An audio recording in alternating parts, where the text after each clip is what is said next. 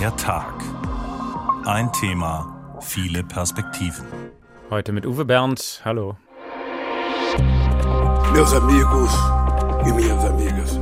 Liebe Freundinnen, liebe Freunde, ab dem 1. Januar 2023 werde ich für 215 Millionen Brasilianerinnen und Brasilianer regieren und nicht nur für diejenigen, die mich gewählt haben. Ich bin so glücklich. Wir werden dieses Land wieder auf die Beine stellen. Es reicht mit all dem Elend, der Armut, dem Hunger. Wir brauchen eine Erneuerung. Vier weitere Jahre Bolsonaro, das hätten wir nicht ausgehalten. Es war ziemlich knapp, als gestern Abend in Brasilien die Auszählung der Stimmen begann.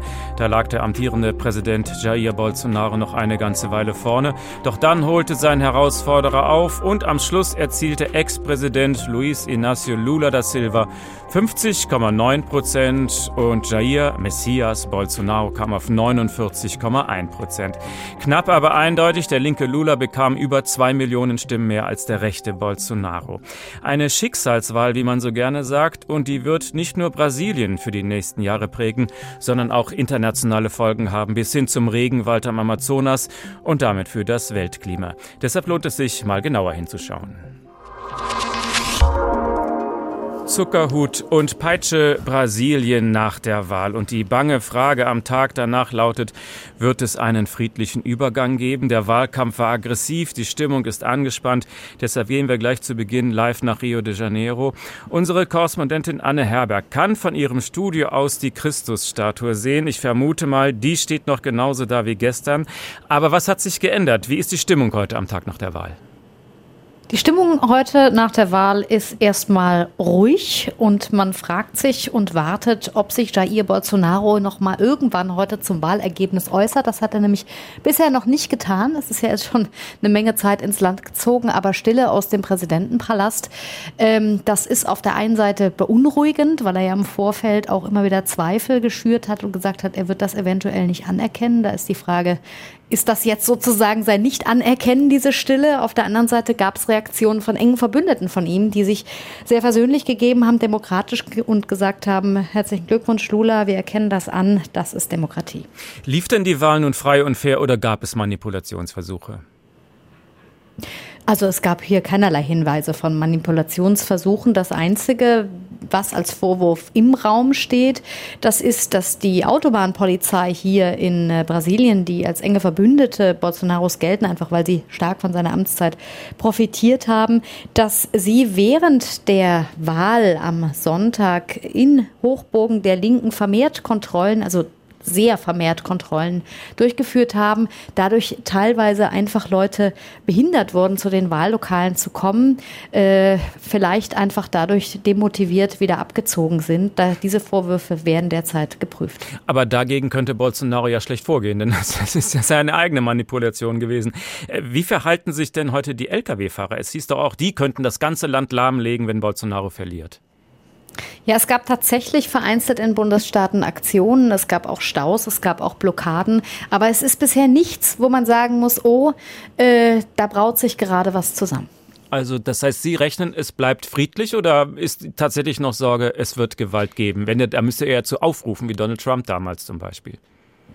Die Kristallkugel habe ich natürlich nicht und das ist eine lange Zeit. Äh, am 1.1. wird Lula erst sein Amt antreten. Das ist in Brasilien äh, sehr viel Zeit. Da kann noch viel passieren. Ich gehe jetzt nicht davon aus, dass hier die Panzer auf die Straße rollen. Absolut nicht. Das schließe ich absolut aus. Aber äh, seine Anhänger oder der radikale Kern sind doch in Hab-Acht-Stellung. Äh, viel wird davon abhängen, wie sich Bolsonaro äußert. Er könnte aber natürlich mit kleinen Aktionen weiter das Misstrauen äh, in Institutionen Position und auch sein Nachfolger äh, streuen. Das hat er in den letzten Monaten auch gemacht. Da gab es auch jetzt schon ähnliche Kommentare auf Twitter und in den sozialen Medien. Ähm, vor allem vor dem Hintergrund, ähm, dass er zwar abtritt, aber natürlich sein Erbe hinterlässt. Also im Kongress hat ja die Rechte eine ganz klare Mehrheit errungen und da sitzen auch Hardliner und enge Verbündete von Bolsonaro, wie auch in den Gouverneursposten der drei bevölkerungsreichsten Bundesstaaten.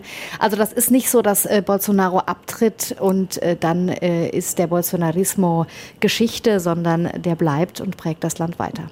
Vielen Dank, Anne Herberg, live aus Rio de Janeiro. Wir werden noch einiges von ihr hören, denn sie hat auch viele Hintergrundberichte über die Lage in Brasilien gemacht. Zum Beispiel natürlich ein Porträt des Wahlsiegers. Das hören wir jetzt. Luis Inácio Lula da Silva, genannt Lula. Was macht diesen Mann so außergewöhnlich, dass er mit 77 Jahren jetzt schon zum dritten Mal die Präsidentschaftswahl gewinnt? Der Mann hat Charisma, er ist wortgewaltig. Letzte Nacht nach dem Wahlsieg gab er sich versöhnlich.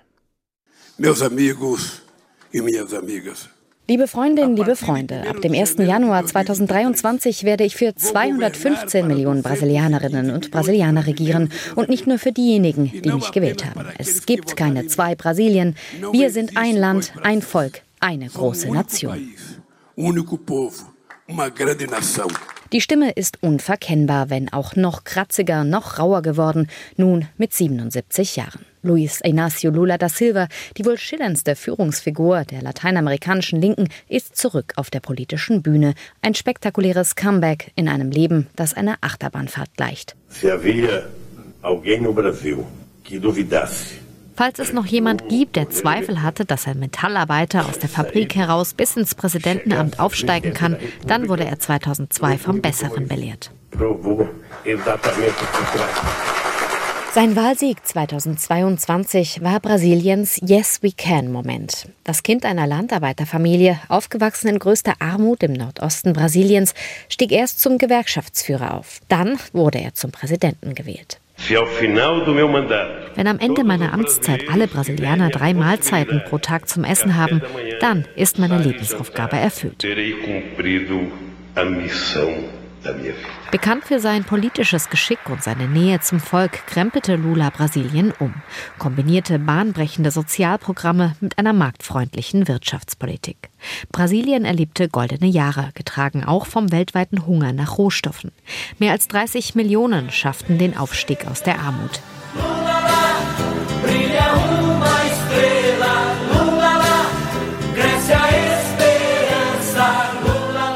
Gleichzeitig verstrickte sich auch Lulas linke Arbeiterpartei tief im Korruptionssumpf.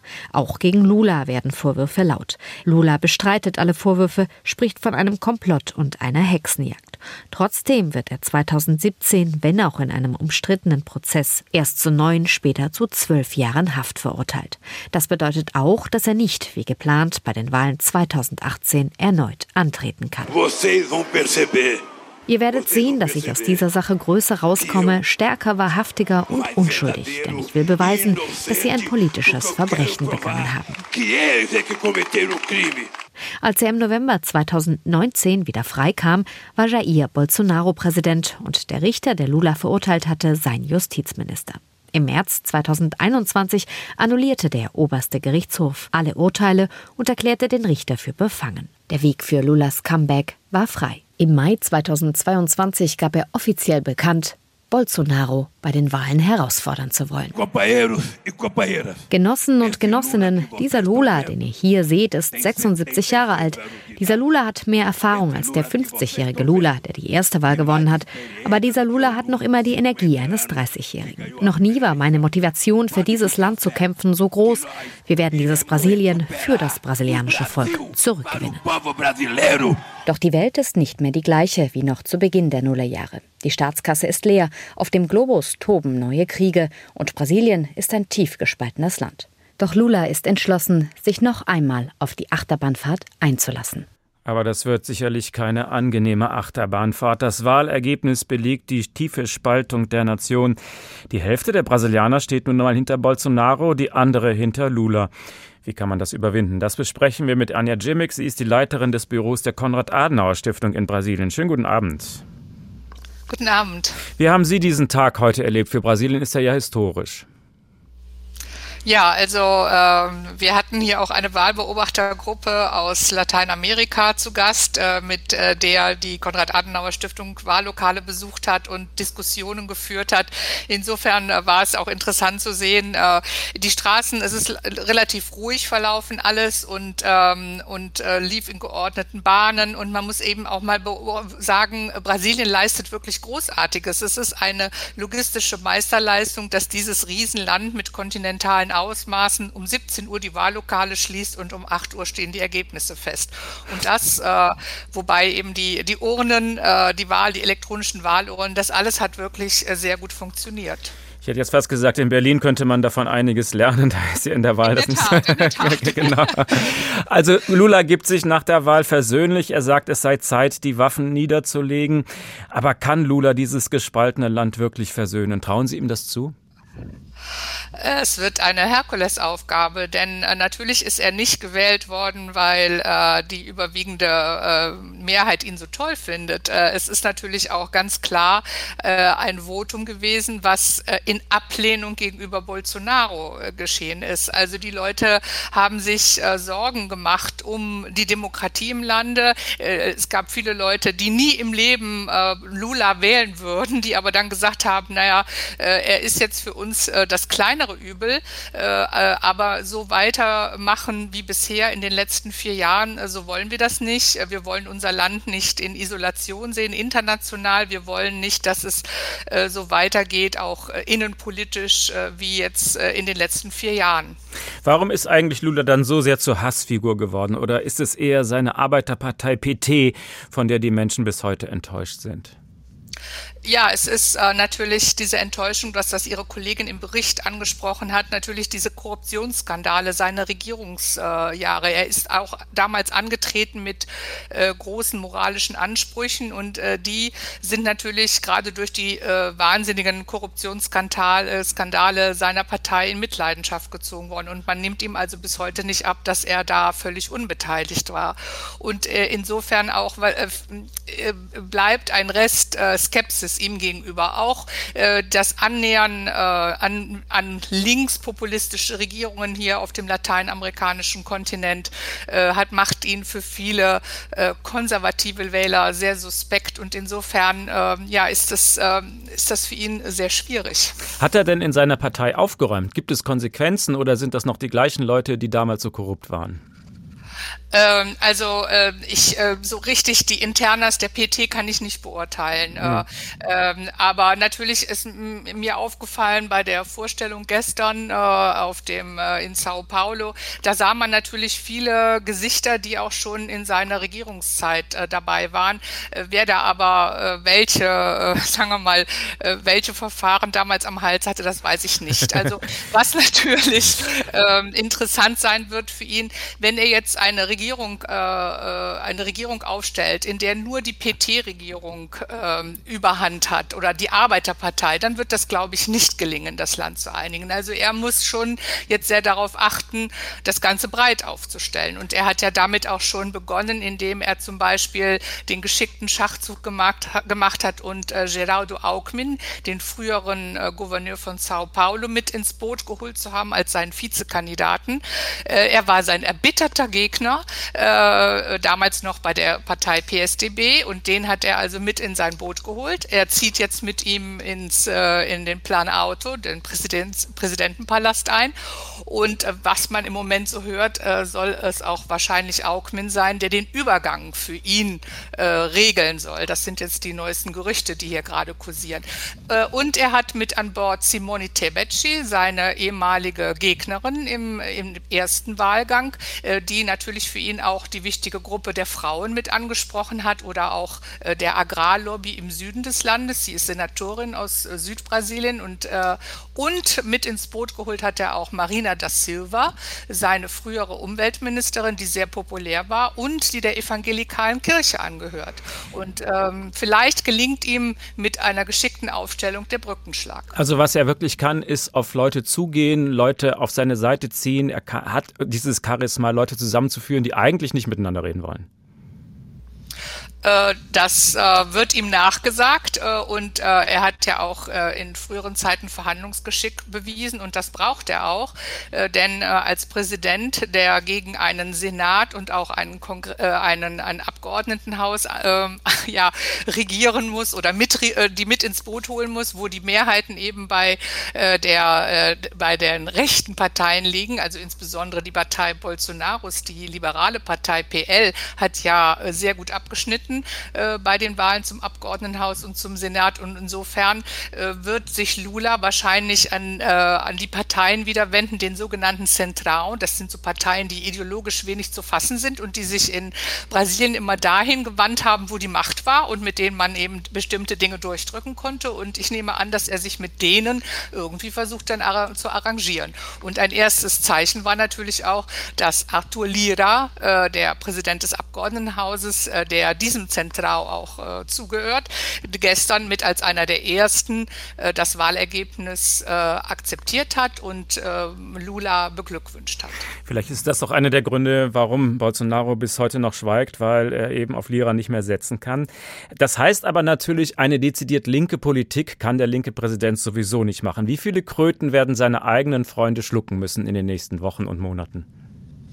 Ja, ich glaube, die haben ja schon die Kröte schlucken müssen, dass eben jemand wie Augmin mit ins Boot geholt wurde im Wahlkampf. Das ist ja innerhalb der Arbeiterpartei nicht gerade auf äh, äh, bei allen auf Gegenliebe gestoßen. Also da, da sind man bei den Hardlinern in seiner Partei, möchte man sich natürlich nicht mit dem Feind ins Boot setzen. Aber ich glaube, äh, dass es nicht so geht und dass er natürlich äh, darauf achten muss, es kann nicht nur eine linke Politik jetzt geben, sondern er muss sich mehr in die Mitte bewegen. Und damit, das muss auch seine Partei akzeptieren, um weiter an der Macht zu bleiben. Also da wird es manch eine Enttäuschung bei seinen eigenen Parteifreunden mit Sicherheit geben. Ähm, jetzt sind das noch zwei Monate Übergangszeit, relativ lange. Könnte Bolsonaro, wir haben das ja gerade schon angedeutet, könnte Bolsonaro ihm jetzt noch Steine in den Weg legen, bis es zur Amtsübergabe kommt?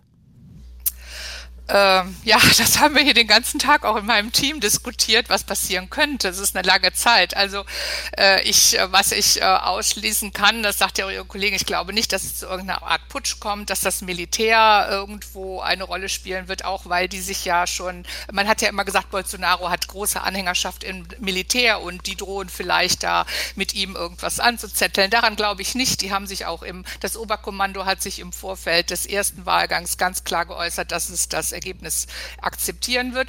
Äh, was, ähm, äh, ob jetzt juristische Schritte eingeleitet werden, ob das alte Narrativ, äh, dass die Wahlurnen äh, nicht funktionierten und dass man eine Nachzählung haben möchte, ob das jetzt in den nächsten Tagen kommt, da, das, ja, das kann sein. Äh, da weiß man auch nicht, inwieweit äh, wer ihn da beeinflusst. Ähm, da sind eher die Hardliner und seine Söhne, äh, äh die, die als, als, äh, naja, als die, äh, sagen wir mal, die Kampfhunde im Hintergrund gelten. Äh, man weiß nicht, was die so, was die ihn so antreiben werden, aber er hat natürlich, er muss natürlich auch erkennen, dass alle Institutionen äh, jetzt klar gesagt haben, jetzt bis hierhin, jetzt ist das Ergebnis da, wir haben das jetzt, jetzt müssen wir damit leben.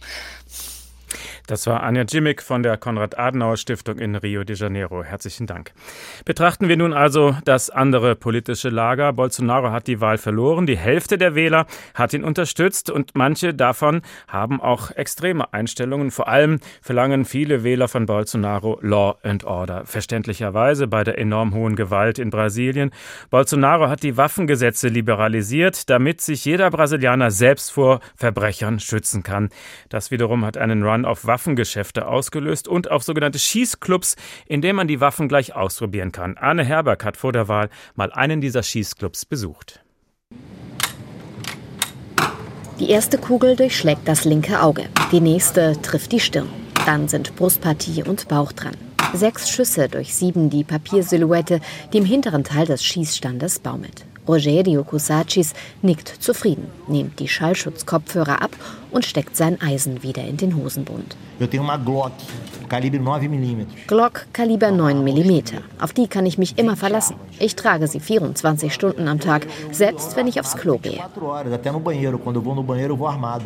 Er ist Ex-Militär und Trainer im Schießclub Mio Armas im Vorort Nuevo Iguaçu von Rio de Janeiro. Einer von mehr als 1000 solcher Clubs, die während der Amtszeit von Jair Bolsonaro neu eröffnet wurden. Denn das Geschäft mit den Waffen brummt, sagt Besitzer Eito Vieras. Der Boom ist surreal, die Nachfrage ist explodiert. Heute gibt es doppelt so viele Clubs wie zuvor. Alles dank unseres Präsidenten. Er hat guten Bürgern die Möglichkeit gegeben, eine Waffe zu kaufen. Jair Bolsonaro erließ nach Amtsantritt 2019 Dutzende Dekrete, die den Zugang zu Waffen erleichterten. Dazu wurden Steuern gestrichen, die Preise für Pistolen, Gewehre und Munition fielen. Heute werden in Brasilien pro Tag rund 1300 Waffen von Zivilisten gekauft. Es sind fast sechsmal mehr Schusswaffen registriert als noch im Januar 2018, weiß Carolina Ricardo, Direktorin des unabhängigen Institutes für Sicherheit Soda Paz.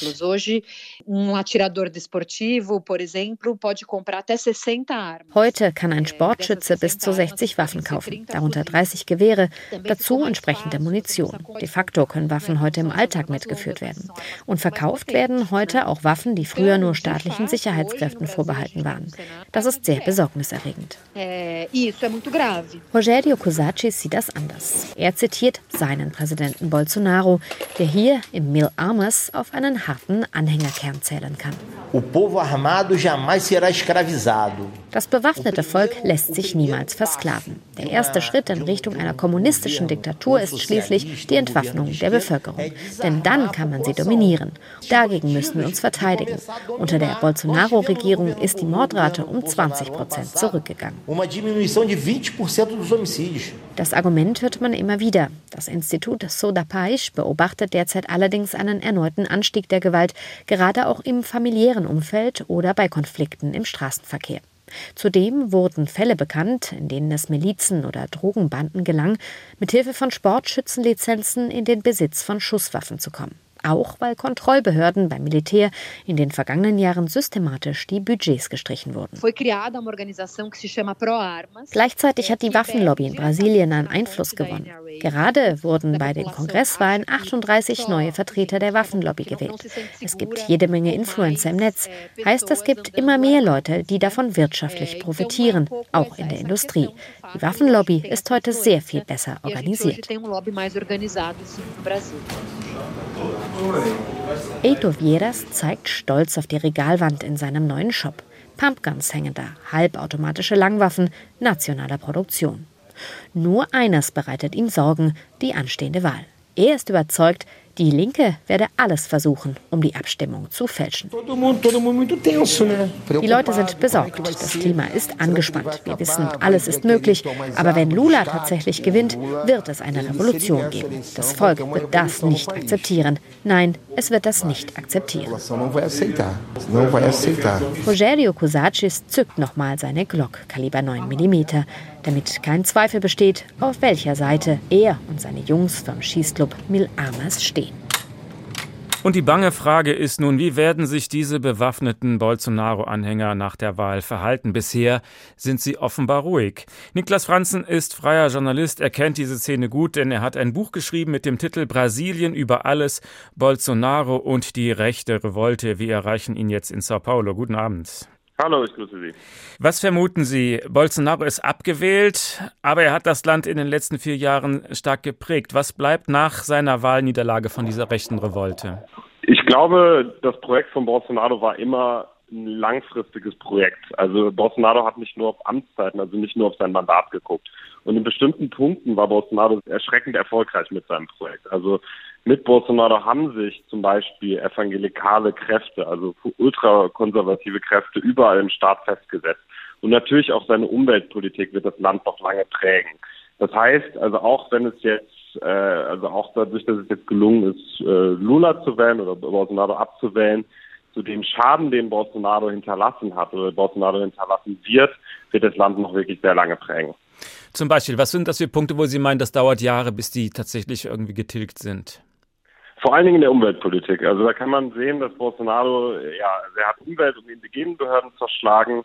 Und das hat dazu geführt, dass sich, ja, dass eine regelrechte Invasion auf Amazonien vor allen Dingen stattgefunden hat. Also das sind wirklich Zehntausende, wenn nicht Hunderttausende Menschen haben sich in diese Region aufgemacht. Das sind Goldgräber, Holzfäller, Viehwirte. Und äh, diese Prozesse werden sich nicht einfach in eine Amtszeit zurückdrehen lassen. Also es sind wirklich nachhaltige Prozesse, und äh, in dieser Hinsicht hat Bolsonaro einiges geliefert. Auch in dem gerade schon angesprochenen so äh, ultrakonservativen Staatsumbau.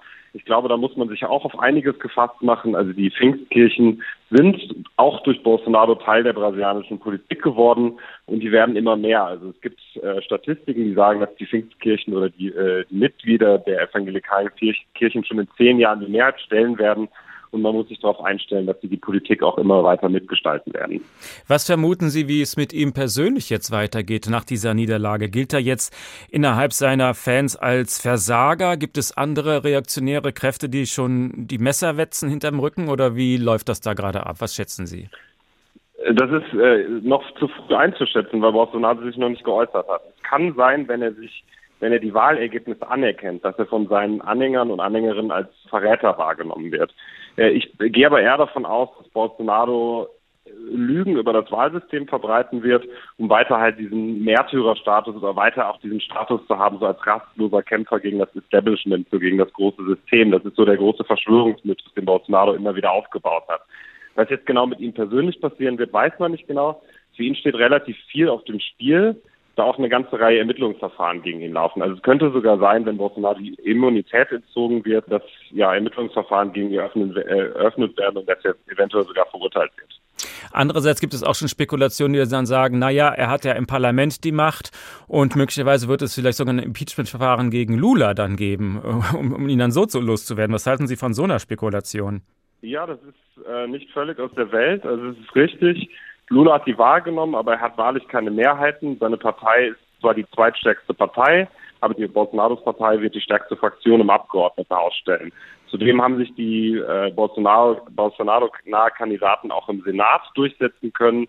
Sie haben äh, mehrere wichtige Bundesstaaten, also Gouverneurs, bei den Gouverneurswahlen mehrere wichtige Bundesstaaten erringen können, also äh, vor allem die äh, drei größten Bundesstaaten, São Paulo, Rio und Minas Gerais. Und das bedeutet halt, dass es Lula auf gar keinen vereinfacht wird und dass sie auf jeden Fall sehr großen Druck von, äh, von rechts bekommen werden. Und dadurch, dass auch der Aufstieg oder der, die Wahl von Lula nicht wirklich jetzt ein Zeichen für die Stärke der Linken ist, sondern eigentlich eher sowas mit dem Charisma von Lula zu tun hat, auch mit einer gewissen Sehnsucht, wie man auf diese Person blickt.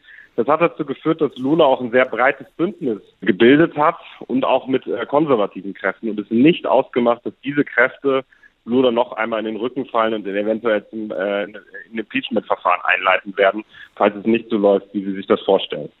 Also es ist noch zu früh, um zu sagen, was aus Bolsonaro persönlich werden wird, aber dieser Begriff des Bolsonarismus, der ist ja nun schon eine feste Größe, ähnlich wie Trumpismus bei Trump in den USA. Dieser Bolsonarismus ist unabhängig von der Person Bolsonaro, kann man das tatsächlich so sagen? Das kann man schon so sagen. Also ich glaube, im Bolsonarismus kommen ganz unterschiedliche Vorstellungen und Ideen zusammen. Das hat der religiöse Fundamentalismus ist ganz entscheidend, aber auch der ja, Ultranationalismus, Militarismus, Antikommunismus auch ganz zentral. Äh, was diese Bewegung zusammenhält, ist schon die Unterstützung des Präsidenten. Das hat schon, würde ich sagen, bisweilen was Sektenhaftes oder fast schon Religiöses. Aber ich würde schon auch sagen, dass es eine, auch unabhängig vom Präsidenten funktioniert und auch ja als ein bisschen als ein Reflex verstehen ist der brasilianischen Geschichte und auch aufgrund der brasilianischen äh, Gegebenheiten. Also wir sprechen ja hier von einem Land, das von extremen Ungleichheiten geprägt ist, das von extremer Gewalt geprägt ist. Deshalb sagen auch einige Analysten und Analysten, dass dieser Aufstieg des Bolsonarismus fast schon logisch gewesen ist, wenn man sich die Geschichte des Landes anguckt. Sie haben gerade erwähnt, dass Bolsonaro von konservativen Evangelikalen unterstützt wurde und auf den letzten Metern hat ja dann auch Lula äh, eher so liberalere Evangelikale umworben und sich dort auf die Bühne gestellt und gebetet und gesagt, naja, Abtreibung finde ich eigentlich auch nicht gut. Das heißt, ohne Evangelikale geht gar nichts mehr, egal von welchem Lager? Das ist richtig. Also wie schon gerade gesagt, die Evangelikalen werden wahrscheinlich in zehn Jahren die Mehrheit der Bevölkerung stellen. Und die Evangelikalen sind gerade dort aktiv oder präsent, wo der Status nicht ist, also in den Armenvierteln. Das heißt, es ist wirklich auch für alle Politiker und Politikerinnen sehr wichtig, den Kontakt zu suchen, nicht den Kontakt abzubrechen. Und das hat auch Lula gemacht. Und bisweilen, wie Sie gerade gesagt haben, hat es zu ja, relativ viel auch Unmut gesorgt, würde ich jetzt mal sagen, an der eher linkeren Basis, als Lula zum Beispiel dann erklärt hat, dass er persönlich gegen Abtreibung sei. Er hat zum Beispiel auch gegen Unisex-Toiletten an Schulen gewettert.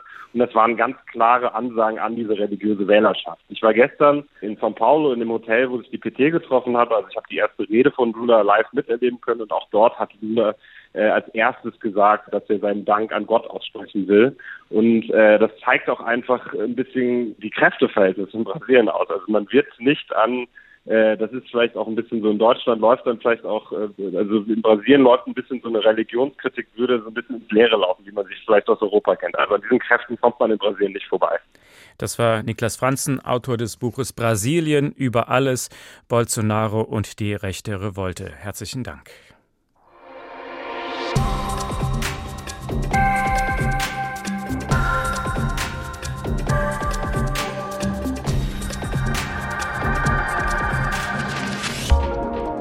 Zuckerbrot und Peitsche, Zuckerhut und Peitsche, das wäre ja dieser Titel gerade.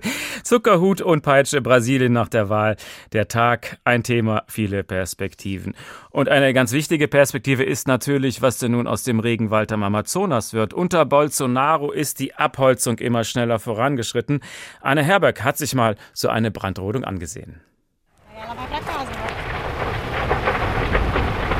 Und das Feuer kommt. Es ist kein Unterholz, was da brennt. Es ist ein Stück dichter, noch stehender Regenwald. Die Flammen donnern, brausen und schreien, schleudern Bäume meterhoch in die Luft. Die Hitze lässt den Himmel flimmern wie eine Fata Morgana. Alles geht plötzlich ganz schnell. Mileni und Wellington rennen los, sammeln Hühner und drei aufgeregt grunzende Schweine ein. Sie stecken das Gras und Unterholz um ihr Haus nun selbst in Brand, damit das Feuer dort kein Fressen mehr findet. Ein Schutzring, der doch gleichzeitig das wenige vernichtet, das sie sich in den letzten sechs Monaten erarbeitet haben. Ich habe solche Angst um mein Leben, um mein Haus. Guck dir dieses Feuer an. Das ist kein Kinderspiel. Guck, alles, was wir gepflanzt haben, ist verbrannt. Ich wollte das nie. Deswegen haben wir das teurere Land gekauft, das schon gerodet war. Und nun das. Wenn der Staat uns hier unterstützen würde, allen ein Stück zuteilen würde, ich glaube, dann würden die Leute den Wald stehen lassen. Aber so ist es ein Geschäft. Die, die dahinter stecken, werden nie bestraft. Wir Kleinen sind die Verlierer. Und ihr im Ausland glaubt, dass der Amazonas durch uns zerstört wird.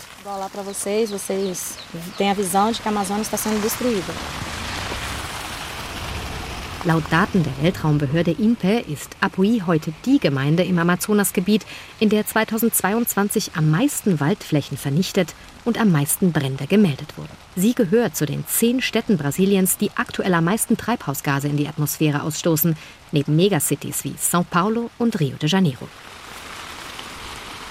Mindestens 85 Prozent des Amazonasholzes, das exportiert wird, wurde illegal gefällt, sagen Alexander Saraiva von der Bundespolizei und der Wissenschaftler Carlos Nobri. Dazu wurden vergangenes Jahr 19.000 Tonnen Gold illegal ausgeführt.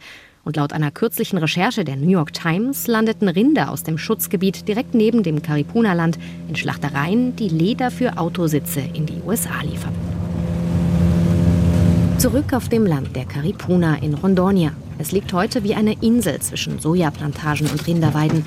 André steht an einer neuen Schneise in das Land seiner Vorfahren. Eine Straße, wahrscheinlich um illegal gefälltes Holz zum Wasser zu transportieren. Die Hitze ist hier, wo kein Baum mehr steht, fast unerträglich. André Caripuna bückt sich und füllt seine Hand mit Erde, die ihm sandig durch die Finger rinnt. Wir müssen den Amazonas ganz anders betrachten. Nicht nur wir, die indigenen Völker. Die ganze Welt muss auf den Amazonas schauen. Leben gibt es im Amazonas nur, wenn es hier Wald gibt. Von ihm hängt ab, ob es Wasser und Biodiversität gibt. Alles im Amazonas ist gefährdet. Alles kann enden, wenn die Natur weiter zerstört wird. Wenn die Zerstörung des Regenwaldes so weitergeht wie in den letzten Jahren, ja, dann brauchen wir über die Rettung des Weltklimas eigentlich gar nicht lange zu diskutieren. Der Schutz des Amazonasgebietes in Brasilien ist eine Frage von globaler Bedeutung. Lula da Silva hat nun im Wahlkampf angekündigt, er will sich für den Erhalt des Regenwaldes einsetzen, aber auch das ist natürlich leichter gesagt als getan. Darüber habe ich mit Annette von Schönfeld gesprochen. Sie leitet die Heinrich Böll Stiftung in Rio de Janeiro.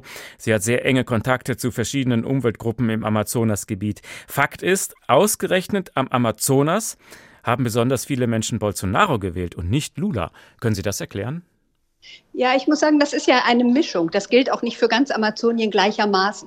Es hat etwa die Hälfte der Bundesstaaten Lula gewählt und die Hälfte der Bundesstaaten Bolsonaro. Insgesamt ist es ein ziemliches 50-50-Ergebnis, also auch so 50, zu 49, und bemerkenswert ist, dass es in den Bundesstaaten besonders viele Bolsonaro-Wähler gibt, die die sogenannten Frontstaaten sind, also wo im Grunde die illegalen Abholzer in, in den Wald eindringen oder die so viele Goldgräber in die indigenen Territorien Territorien. Also da, wo wirklich äh, es große Landkonflikte gibt, die unter Bolsonaro ja so ein bisschen halblegal geworden sind, da gibt es auch viele Wähler von Bolsonaro. Das heißt also, die Holzfäller haben Bolsonaro gewählt und die Goldminenbetreiber haben Bolsonaro gewählt.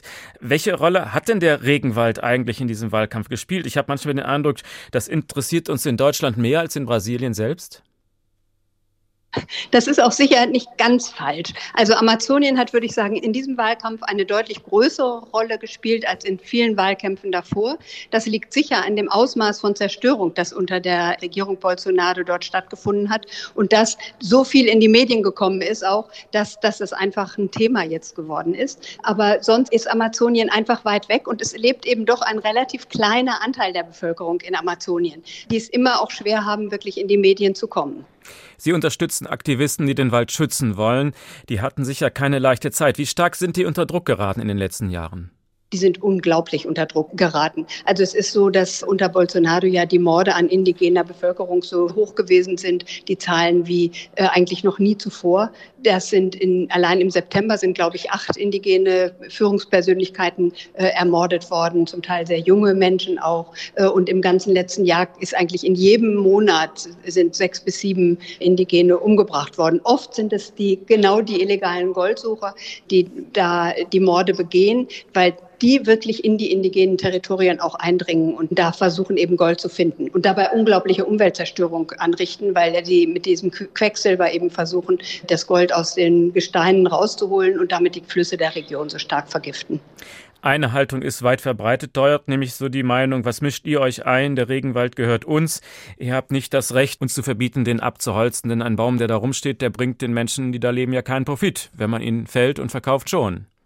Das ist der Diskurs, den äh, Bolsonaro sehr stark versucht hat hochzuhalten. Ich denke, das wird jetzt unter Lula doch ziemlich anders werden. Lula hat äh, ganz anders die Bedeutung von Amazonien erkannt. Er hat auch verstanden, wie stark Amazonien auch ein außenpolitisches Thema ist. Und auch, also Lula wird wieder in Klimapolitik einsteigen, wird ganz anders wieder in den, an den internationalen Klimaverhandlungen auch teilnehmen und auch Amazonien wieder anders wertschätzen und andere Gesetze auch wieder erlassen, beziehungsweise zum Beispiel die Zerstörung der Umweltschutzbehörden, die Zerstörung, also völlige Austrocknung der Umweltschutzbehörden, die unter Bolsonaro stattgefunden hat. Das hat er jetzt schon gesagt, dass er das alles rückgängig machen will. Also ich denke, Amazonien hat mit einer Regierung Lula wieder ganz andere Chancen, auch wenn das alles nicht einfach wird. Aber selbst für Lula ist das Thema Regenwald in Brasilien ein außenpolitisches Thema. Das ist ja interessant. Oder kann man mit dem Thema Regenwald innenpolitisch gar keine Punkte machen in Brasilien? Man macht den einen oder anderen Punkt, aber nicht so viele wie außenpolitisch. Es ist tatsächlich so, dass es, glaube ich, international noch viel stärker wahrgenommen wird als im Land hier. Aber wie gesagt, die Auseinandersetzungen, die jetzt stattgefunden haben, also diese wahnsinnige Entwaldung und dass eben die Rauchwolken der Entwaldung ja in manchen Jahren bis nach São Paulo geweht sind, das hat die Leute schon auch ein Stück weit aufgeschreckt. Und dann ist der Klimawandel hier in Brasilien doch auch sehr spürbar. Dieses Jahr hat es eigentlich jeden Monat Extremwetterereignisse gegeben, meistens Meistens waren das äh, Starkregen in einem Bundesstaat nach dem anderen, sodass es also schon ein bisschen mehr Sensibilität in die Richtung gibt. Was müsste sich denn ändern, damit es lukrativer wird für die Menschen, den Baum stehen zu lassen, als ihn abzusägen? Naja, da gibt es ja schon eine ganze Menge auch an Vorschlägen. Also einmal, das muss viel mehr das Verständnis bestehen, dass ein, ein stehender Baum viel wertvoller ist als einer, der gefällt ist. Das ist auch der Diskurs, den hat, das hat sogar Lula gestern Abend bei seiner Erstansprache auf der Avenida Paulista schon gesagt, dass ihm das ein wichtiges Anliegen ist. Oder bei seiner ersten Pressekonferenz, das weiß ich nicht mehr ganz genau. Ich glaube, dass man einfach das Entwicklungsmodell für Amazonien wieder anders in den Blick nehmen muss. Bolsonaro hat ja immer gesagt, äh, Amazonien ist eigentlich ein riesiger Schatz, den wir noch nicht gehoben haben, wegen all den Mineralien und so weiter, die unter dem Boden liegen und immer völlig abgelenkt von dem Bestand des Waldes überhaupt. Bei Lula wird sich das wieder ändern. Lula hat da auch äh, schon gesagt, dass er die indigenen Territorien äh, erhalten wird, dass er die kriminellen Leute, also Goldgräber, Landräuber etc., wieder aus den Territorien vertreiben wird. Und für die Leute, also die, die da wohnen, es ist ja nicht so, dass alle Leute, die da wohnen, irgendwie den, den Wald fällen wollen. Das sind ja oft äh, Unternehmen aus Sao Paulo, die auch Leute dahin schicken und versuchen, ihre Ländereien zu vergrößern. Ich denke, da kann man über Politik schon einiges machen. Die Leute, die in der Region leben, also die indigene Bevölkerung, aber auch viele, die schon lange da leben, haben ein großes Interesse am Walderhalt und leben ja auch davon, leben von den Produkten, die der so hergibt. Welche Erwartung haben Sie jetzt an die neue Regierung Lula? Ich gehe davon aus, dass wir ein ganz schwieriges nächstes Jahr vor uns haben, auch mit einer Regierung Lula. Die, man kann nicht alles von gleich an zurückdrehen, was in den Jahren Bolsonaro zum, gerade im Bereich Umweltgesetzgebung zum Beispiel verabschiedet worden ist. Und wenn wir Pech haben, eben auch in den nächsten zwei Monaten noch verabschiedet wird. Also da kann ja noch einiges auch kommen. Der Regierungswechsel ist ja erst im Januar. Ich gehe davon aus, dass zivilgesellschaftliche Organisationen, Umwelt ist einfach ein Thema, was von zivilgesellschaftlichen äh, Organisationen am meisten behandelt wird, dass die sehr nah das beobachten werden, was Lula tut oder was die Lula-Regierung tut. Und ich könnte mir vorstellen, dass es auch wieder Platz dafür gibt, dass die Anliegen aus diesen Organisationen wieder an, an Regierungsverantwortliche herangetragen würden. Wenn das klappt, das wäre schon ein Riesenschritt. Das war Annette von Schönfeld von der Heinrich-Böll-Stiftung in Rio de Janeiro. Das Schicksal des Regenwaldes interessiert in Brasilien vielleicht nur eine Minderheit, aber die Frage, unter welchem Präsidenten es mit der Wirtschaft schneller bergauf geht, die betrifft natürlich jeden ganz konkret. In seiner ersten Amtszeit war Präsident Lula da Silva durchaus auch ökonomisch erfolgreich, aber das ist halt auch 20 Jahre her. Damals boomte die Wirtschaft weltweit. Heute ist die Ausgangslage sehr viel schwieriger. Anne Herberg hat sich deshalb vor der Wahl auch mal mit ein paar Unternehmern getroffen und gefragt, was denn aus ihrer Sicht sich so in Brasilien ändern müsste. Wenn Geschäftsführer Ali Jamil Jomar durch seine Werkhalle in São Bernardo läuft, hat er Sorgenfalten auf der Stirn. Denn die Nachfrage nach den Werkzeugen, die er hier am bedeutendsten Industriestandort Brasiliens nahe Sao Paulos herstellt, ist seit Jahren schwach. Und er hat ein weiteres Problem die hohen Kosten. Uns beeinträchtigen die Bürokratie in Brasilien und die hohen Importzölle für unsere Maschinen. Diese Zölle sind für Ersatzteile noch mal höher. Dafür müssen wir in Brasilien manchmal bis zu 100 Prozent obendrauf zahlen. Jomar stellt Werkzeuge für die Automobilindustrie her. Die Spezialmaschinen dafür importiert er von der Firma Schütte aus Köln. Zwar zeigt Brasiliens Wirtschaft nach der Pandemie Zeichen der Genesung, wuchs stärker als erwartet, doch in der Industrie sei davon kaum etwas zu spüren, sagt Jomar. Sie kämpfe nach wie vor mit großen Handelsbarrieren. In Brasilien genießt die auf Export ausgerichtete Agrarindustrie Priorität, ebenso der Dienstleistungssektor. Unsere Industrie jedoch ist leider nicht mehr im Fokus der Regierung. Wir können nicht weiter mit dieser hohen Abgabenlast arbeiten. Die Kölner Maschinenbauer von Schütte verkaufen ihre Spezialgeräte seit 70 Jahren nach Brasilien. Doch anders als in Ländern wie Mexiko leitet das Geschäft am Zuckerhut seit jeher, erklärt der Geschäftsführer Karl Martin Welker.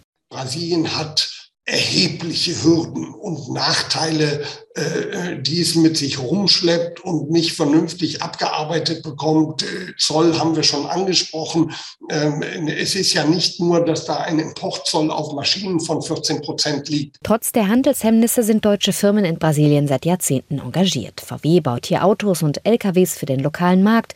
Bayer machte auch während der Pandemie satte Gewinne, weil das Geschäft mit genmanipuliertem Saatgut Dünger und Pestiziden boomt. Auch weil Brasiliens Präsident Jair Bolsonaro mehr als 1000 Pestizide neu zugelassen hat.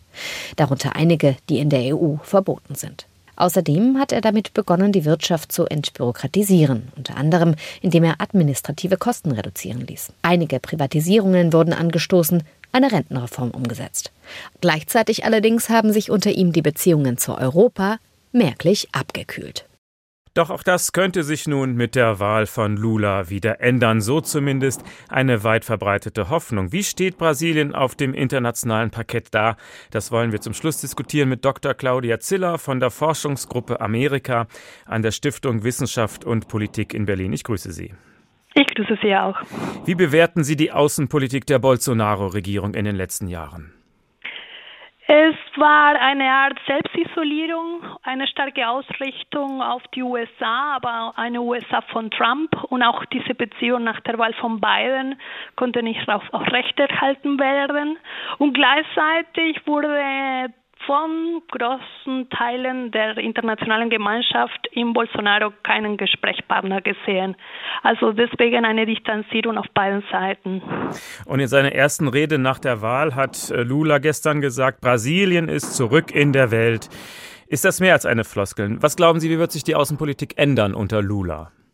Vom Ansatz her wird es sich viel ändern. Der außenpolitische Stil äh, Lulas ist ein anderer. Er ist zwar vielleicht gegen den Status quo, aber nicht gegen das internationale System. Äh, sein Stil ist, von innerhalb des internationalen Systems äh, Reformen zu fördern, einzuleiten. Aber er wird doch nicht die Außenpolitik betreiben können, für die seine Regierung charakteristisch war. Denn die Grundlagen fehlen, die er damals hatte, als Brasilien besonders aktiv in Lateinamerika, aber auch auf der internationalen Bühne war. Und das ist politische Stabilität und Wirtschaftswachstums. Beide Faktoren fehlen heute. Also damals hatten wir Zeiten des Wirtschaftsbooms und der Zeiten der politischen Stabilität. Beides ist heute anders. Was muss er also anders machen, Lula, wenn der Außenpolitik betreiben will? Er wird Prioritäten setzen müssen. Und klar ist, dass äh, die nationalen Probleme, die innenpolitischen Probleme an erster Stelle sein werden. Dann muss man schauen, wie viele Ressourcen für die Außenpolitik noch übrig bleiben. Und da wird er auch äh, Akzente setzen müssen. Ich glaube, dass eine Süd-Süd-Ausrichtung, die in seinem Ansatz äh, typisch ist, wird eine größere Ausprägung haben und in diesem Rahmen auch Lateinamerika. Denn das ist nun mal eine andere Welt als vor 20 Jahren. Welche Position wird Brasilien in dieser neuen Welt einnehmen? Einer der ersten Gratulanten war ja prompt Wladimir Putin. Lula ist einer, der sagt, äh, ich habe keine Feinde. Äh, Brasilien ist befreundet mit allen Staaten der Welt. Er wird äh, keine deutliche Unterscheidung machen zwischen links und rechts oder zwischen Demokratie oder Nichtdemokratie. Er wird schauen, dass die Zusammenarbeit im Süden, ähm, im, im, globalen Süden äh, aktiver wird. BRICS wird nach wie vor große Bedeutung für Brasilien haben, weil dort auch die Beziehung zu China äh, reguliert werden können. Aber glaube ich auch, dass Lula eine größere Nähe zu der EU suchen wird. Aber schauen wir doch mal auf den Ukraine-Konflikt. Also da soll sich ja Lula auch abfällig über den ukrainischen Präsidenten Zelensky geäußert haben. Dem ginge es nur um seine eigene Show. Da fragt man sich natürlich schon, auf welcher Seite steht Brasilien da? Brasilien wird sagen, äh, das Land steht auf keiner Seite. Es gibt eine Tradition in Brasilien, aber auch in Lateinamerika, Sanktionsregime zu verurteilen und kein Land aus internationalen UN-Organisationen auszuschließen. Diese Position wird wahrscheinlich weiterhin Gültigkeit haben.